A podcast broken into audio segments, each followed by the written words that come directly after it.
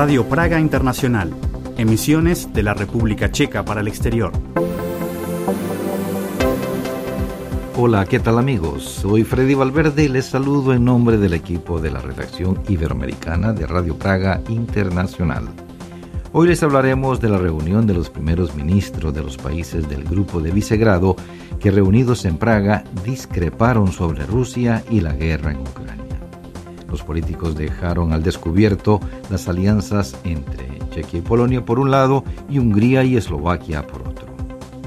Un grupo de científicos checos está desarrollando un dispositivo para frenar un vehículo a distancia se trata de un instrumento que podría ser de gran ayuda para la policía. El gobierno checo trata de ayudar por medio de una enmienda a la ley cómo aumentar la participación de las mujeres en altos puestos ejecutivos y de liderazgo. Pero ahora amigos, cedo la palabra a nuestro compañero Daniel Ordóñez. Noticias. La Cámara de Diputados inició este miércoles el debate sobre la igualdad de derechos para las parejas del mismo sexo. Joseph Bernard, en calidad de proponente de la enmienda, apoyó la propuesta de algunos diputados para no llamar matrimonios a este tipo de uniones pero insistió en que las parejas del mismo sexo deberían tener los mismos derechos que un matrimonio. El debate también gira en torno a la limitación de derechos para los niños en estos casos. Sin embargo, a las 11 de la mañana la sesión hubo de ser suspendida hasta el jueves, cuando podría producirse la votación. Según la ley actual, las parejas registradas no tienen bienes comunes ni derecho a una pensión de viudedad tras la pérdida de la pareja. La ley tampoco permite la adopción a la pareja registrada. El Comité Constitucional y Jurídico de la Cámara no emitió una opinión positiva sobre ninguna de las enmiendas y ya se había negado a apoyar la redacción original. Los partidos generalmente dejan a sus parlamentarios libertad para votar en cuestiones de este tipo. El presidente de la República Checa, Peter Pavel, sin embargo, declaró en la red social X que no ve ninguna razón para restringir derechos por motivos de orientación sexual. Los precios de los productores industriales de la República Checa cayeron en enero un 1,8% interanual, lo que supone la primera bajada en más de tres años. En agricultura, los precios de producción disminuyeron un 19,8%. Los precios de las obras de construcción aumentaron un 2% respecto al pasado mes de enero y los servicios de mercado para las empresas aumentaron un 4,6%. Los datos fueron publicados por la Oficina Checa de Estadística este miércoles. Los precios de los productores indican la evolución futura de los precios para los consumidores. Finalmente se confirmó la gripe aviar en una segunda granja de Vanech, en la región de Trevich, con 13.000 gallinas. Se trata en gran parte de animales destinados a la cría por su valor genético, lo que no evitará que deban ser sacrificados. Según la Administración Veterinaria Estatal, no existe una raza de pollo similar en otros países europeos. Las aves de esta granja son conocidas en Europa, Asia y América. El valor de esta ave es hasta 10 veces mayor que el de las gallinas comerciales comunes en granjas que producen huevos. En Vanech, el 15 de febrero, se sacrificaron ya 11.500 pollos debido a la misma infección y un día después se sacrificaron 44.000 pollos más en Chastotice. Ambas granjas son propiedad de Lihen Studenetz. La empresa alemana Continental, conocida principalmente por la producción de neumáticos, pero también de otros componentes para la industria del automóvil, ha anunciado despidos masivos en sus fábricas en varios países, incluidas las checas. La empresa en concreto cancelará varios centenares de puestos de trabajo en las factorías de Frenstadt, Potrathostem, Brandislaven y Yichin. El consorcio Continental tiene siete plantas en la República Checa, mientras que Continental Automotive Czech Republic tiene en total cinco sucursales en cuatro ubicaciones. Según datos del último informe anual, empleaba a 6.083 personas a finales de 2022. La sección de neumáticos que Continental produce en Otrokovice no se verá afectada. El ayuntamiento de Nájod abrirá al público la biblioteca personal del escritor Joseph Szworetsky. El consistorio la ha adquirido de su familia en Toronto y la ha traído a la República Checa. Skvoretsky nació en Nájod hace 100 años, pero vivió exiliado en Canadá con su esposa Zdena Salivarova desde finales de los años 60. Allí murió en enero de 2012. La biblioteca adquirida por la ciudad contiene decenas de libros del propio Skvoretsky y de otros autores checos, discos de vinilo, casetes y fotografías. Aquí tenemos música que a Skvoretsky le gustaba escuchar. Eva Pilarova era su cantante favorita y por supuesto el blues era su pasión, afirmó Jan Spacek, del Departamento de Cultura del Ayuntamiento de Nájot. Entre los libros adquiridos también se encuentran los publicados por la editorial en el exilio 68 Publishers de Zboretsky. Se trata de obras de autores que no podían publicar en la Checoslovaquia comunista. Y para este jueves esperan cielos cubiertos y nublados. Por la mañana se darán nieblas localizadas que pueden ser heladas. De manera aislada, a lo largo del día, se irán despejando parcial o totalmente los cielos, especialmente en el sur y el este. Las temperaturas máximas se situarán entre 7 y 12 grados. En condiciones de menor nubosidad, especialmente en el este, se alcanzarán incluso 16 grados. En zonas de montaña, por encima de los 1000 metros, no subirán de 7. Estas han sido las noticias en Radio Praga Internacional ofrecidas por Daniel Ordóñez.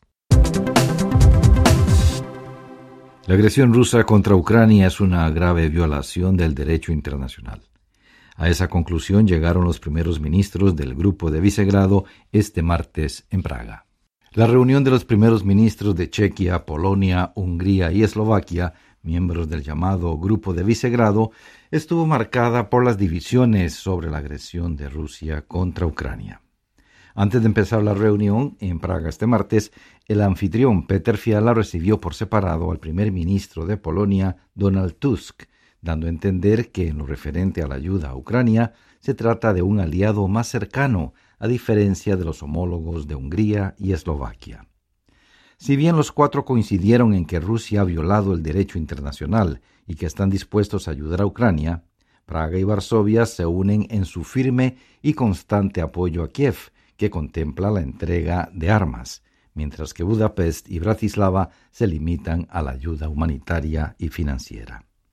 Después de la elección de Robert Fico como primer ministro de Eslovaquia, que se sumó a las conocidas expresiones del primer ministro húngaro Víctor Orbán a favor de Putin, se sabía que la cumbre del grupo de Visegrado sería complicada, según reconoció Fiala. No voy a ocultar que las opiniones del primer ministro de Hungría y algunas de sus declaraciones que podemos calificar de simples provocaciones ayudarán a mantener el nivel de cooperación que existía en el pasado.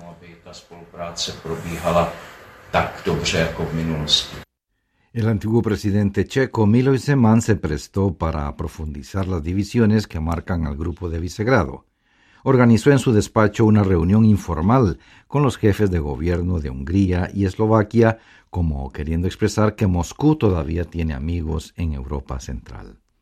El primer ministro checo Peter Fiala y su homólogo polaco Donald Tusk destacaron la necesidad de un apoyo constante a Ucrania en todos los aspectos. Tusk llamó criminal de guerra al líder ruso Vladimir Putin y según él no hay duda de quién es el agresor y quién la víctima.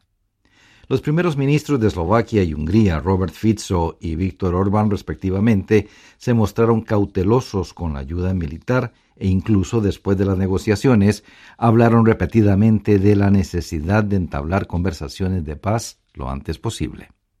Mientras Orbán trató de mostrar una actitud positiva al declarar ante los medios de comunicación que el grupo de Visegrado vive y que es importante, la reunión dejó un sabor amargo.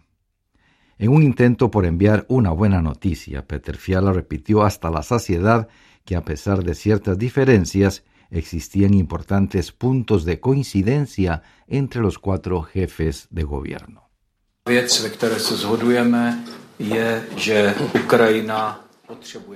Una de las cosas en las que coincidimos es que Ucrania necesita ayuda.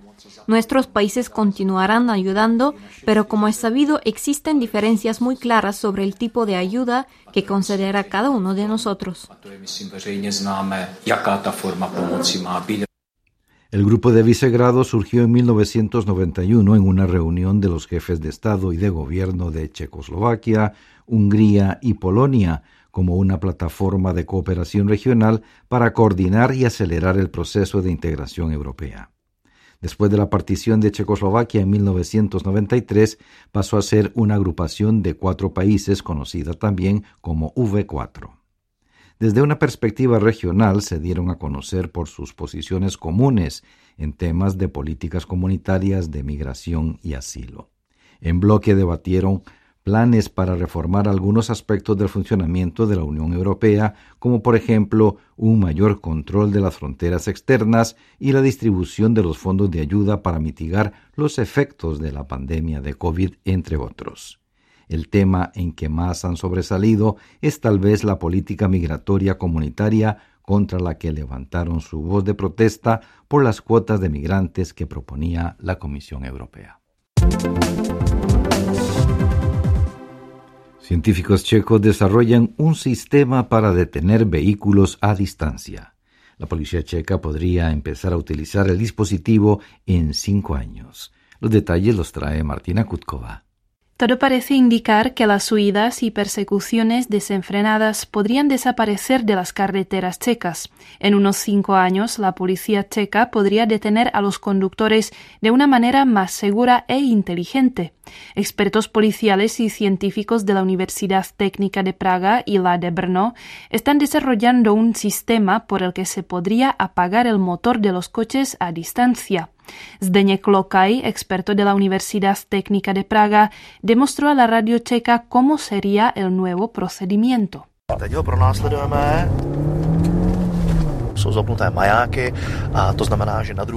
Estamos persiguiendo un coche, las sirenas están encendidas y eso significa que el conductor no obedece a la segunda llamada. así que podemos utilizar el sistema para parar el coche. En una tableta elegimos el coche perseguido entre los demás, que es el que va más rápido, y apretamos el botón bloquear.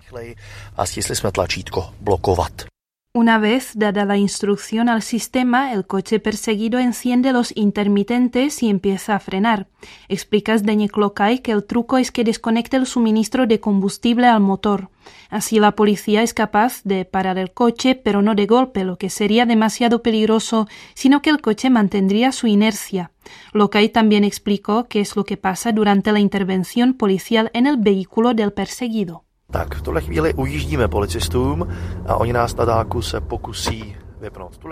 Ahora escapamos a los policías. Estos intentarán apagar el coche. Vemos que el sistema corta el combustible, es decir, podemos pisar el gas como queramos, pero no acelera. El nuevo procedimiento evita la realización de la maniobra conocida como PIT, con la que la policía detiene a otros vehículos con un choque controlado.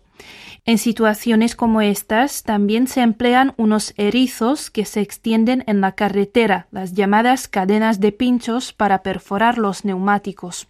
La última medida policial es disparar a las ruedas. Todo esto podría desaparecer en unos años, cuando circulen cada vez más coches nuevos ya equipados con el dispositivo necesario para poder efectuar la intervención policial a distancia, prosigue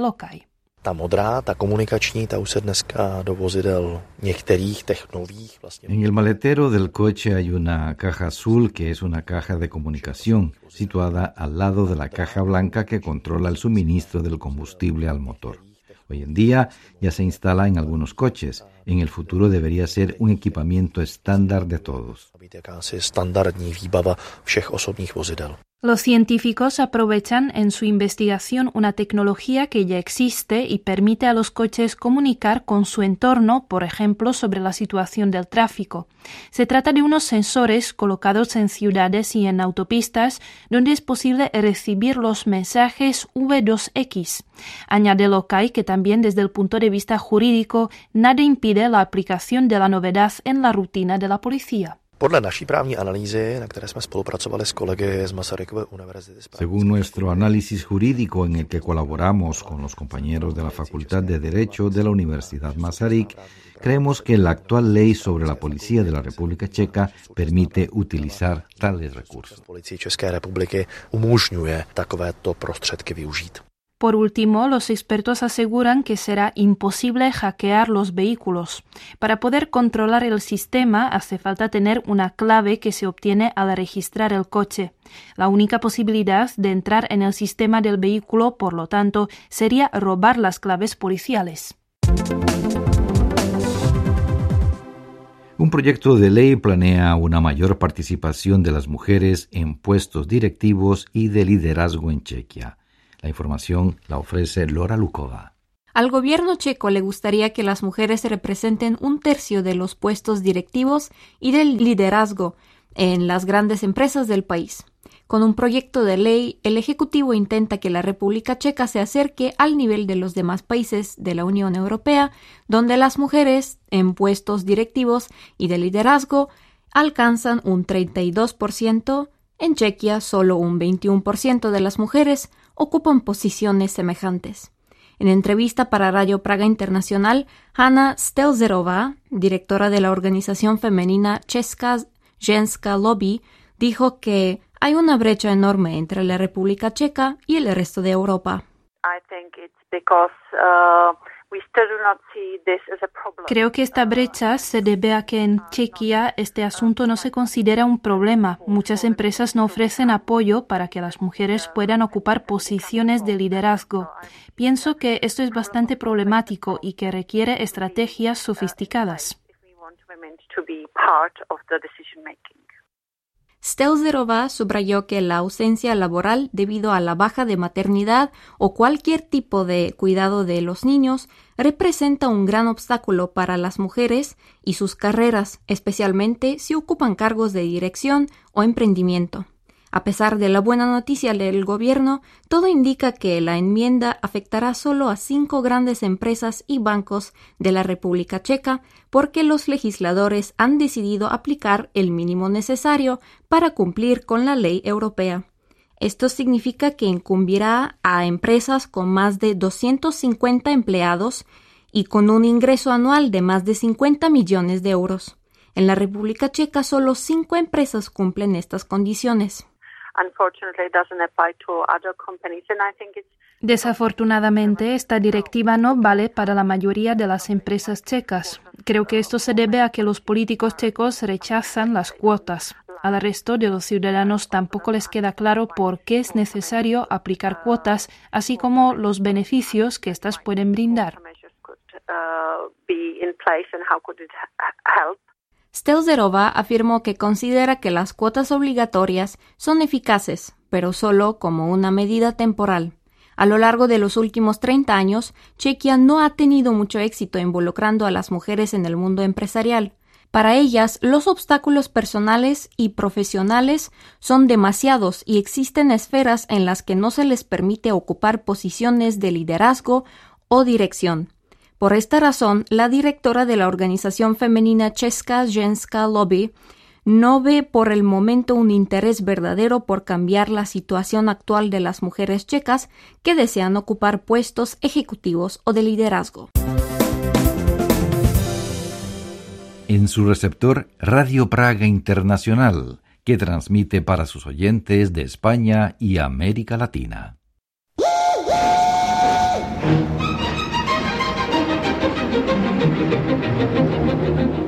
Radio Viajes.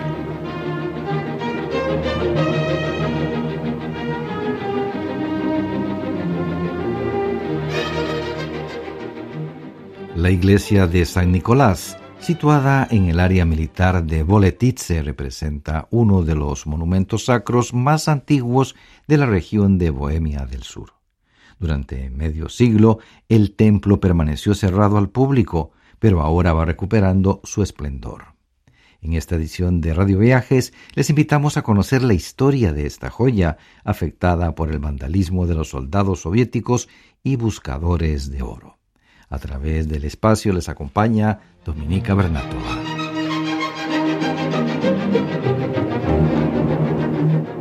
La tranquilidad de una naturaleza intacta, pero también el ambiente de las ruinas de aldeas desaparecidas es lo que se percibe al pisar el terreno del extenso polígono militar de Boletice, situado en cercanías de la ciudad de Český Krumlov. Hasta la Segunda Guerra Mundial, la aldea de Boletice contaba con más de 50 casas habitadas por 260 alemanes. Su expulsión tras la contienda la convirtió en una zona desierta.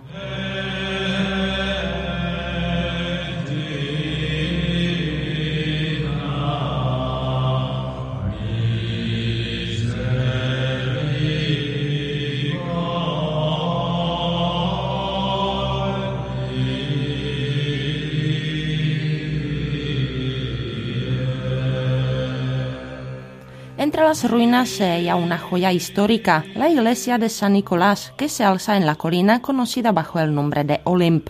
Aunque en su portada aparece la fecha de 1666, el tabernáculo es mucho más antiguo. Originalmente fue construido en estilo románico, según apuntó a la radiodifusión checa el administrador de la iglesia Gerhard Scherhaufer. La primera mención sobre la iglesia es de 1263, cuando el rey checo Otakar de Bohemia II la dedicó al monasterio de la Corona Dorada con el fin de impedir la expansión de la nobleza checa. De la época medieval se han conservado la torre de cuatro pisos y las paredes de la nave con fragmentos de murales. El aspecto actual de la iglesia refleja las numerosas reformas en estilo gótico que se llevaron a cabo a finales del siglo XV. El municipio de Boletice se convirtió en 1947 en parte de un campo de entrenamiento militar con el paso prohibido para el público. Esta decisión condenó al recinto a una profunda devastación y a la pérdida del 90% del mobiliario, señaló Scherhaufer. El ejército soviético nos dejó aquí un monumento que en forma de inscripciones con nombres de los ganadores del Campeonato Mundial de Hockey sobre Hielo de 1978, escritos en las antiguas paredes góticas. Los soldados soviéticos tenían cerca sus cuarteles y el espacio de la iglesia lo utilizaban, por ejemplo, para jugar al hockey.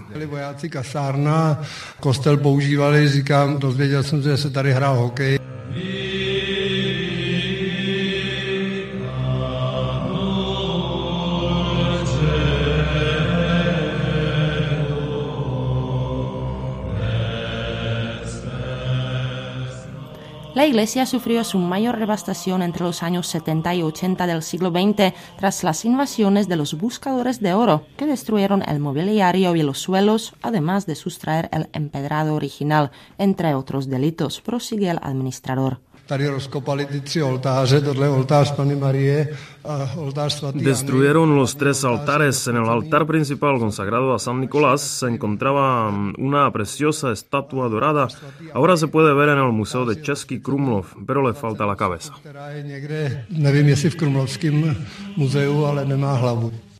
De las devastadoras visitas de los buscadores de oro no se salvó ni el osario, situado debajo de la capilla. Los cráneos y los huesos se encontraban esparcidos alrededor de toda la iglesia. Tras la derrota del régimen comunista en 1989, se pusieron en marcha obras para rescatar la iglesia. El ejército ha invertido en la restauración más de un millón de euros que alcanzaron para cubrir la restauración del techo, las paredes y los altares. Desde 2006, el ejército facilita el acceso al público los fines de semana, que puede disfrutar de decenas de kilómetros de rutas turísticas. Diez años después, parte de la antigua aldea de Boletice y la iglesia pasaron a estar bajo la administración del municipio de Kajov, cuyo plan es seguir con el rescate del inmueble, afirma Scherhaufer. En primer lugar vamos a salvar la torre de la iglesia y restauraremos la morgue derrumbada y después trazaremos un plan para seguir con las obras.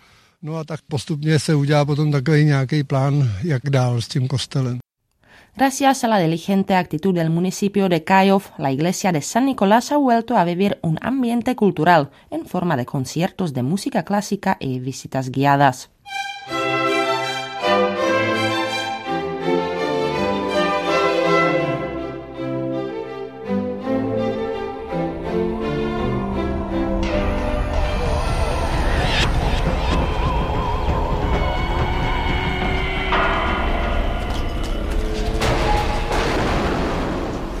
Los tonos de la música no son los únicos sonidos que se escuchaban en los interiores del templo. Según cuenta una leyenda, en la zona vivían dos granjeros enemistados. Cuando murieron, sus tumbas se encontraban una al lado de otra. Todas las noches los vecinos escuchaban sus peleas que no les permitían dormir. El cura acudió a Roma pidiendo un consejo. Le contestó el mismo Papa, recomendándole que colocara las cruces de las tumbas de espaldas. Desde entonces, en el cementerio de Boletice reina la paz y la tranquilidad.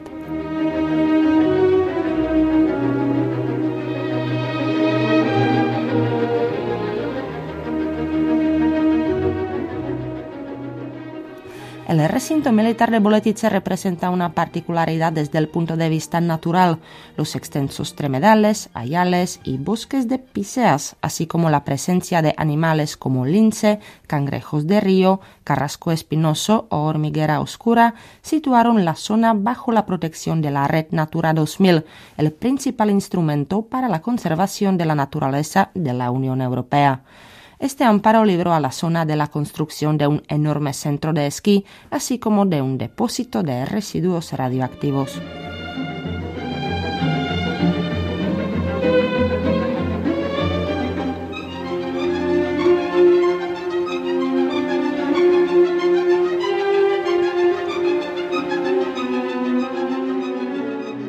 Bueno amigos, esto es todo en la presente emisión de Radio Praga Internacional en español. No olviden de visitar nuestra página internet espanol.radio.cz, nuestros perfiles en Facebook y X, así como nuestro podcast Chequia en 30 minutos, donde podrán encontrar nuestra emisión diaria. Nos despedimos por el momento, pero recuerden que también mañana les esperamos aquí en Radio Praga Internacional.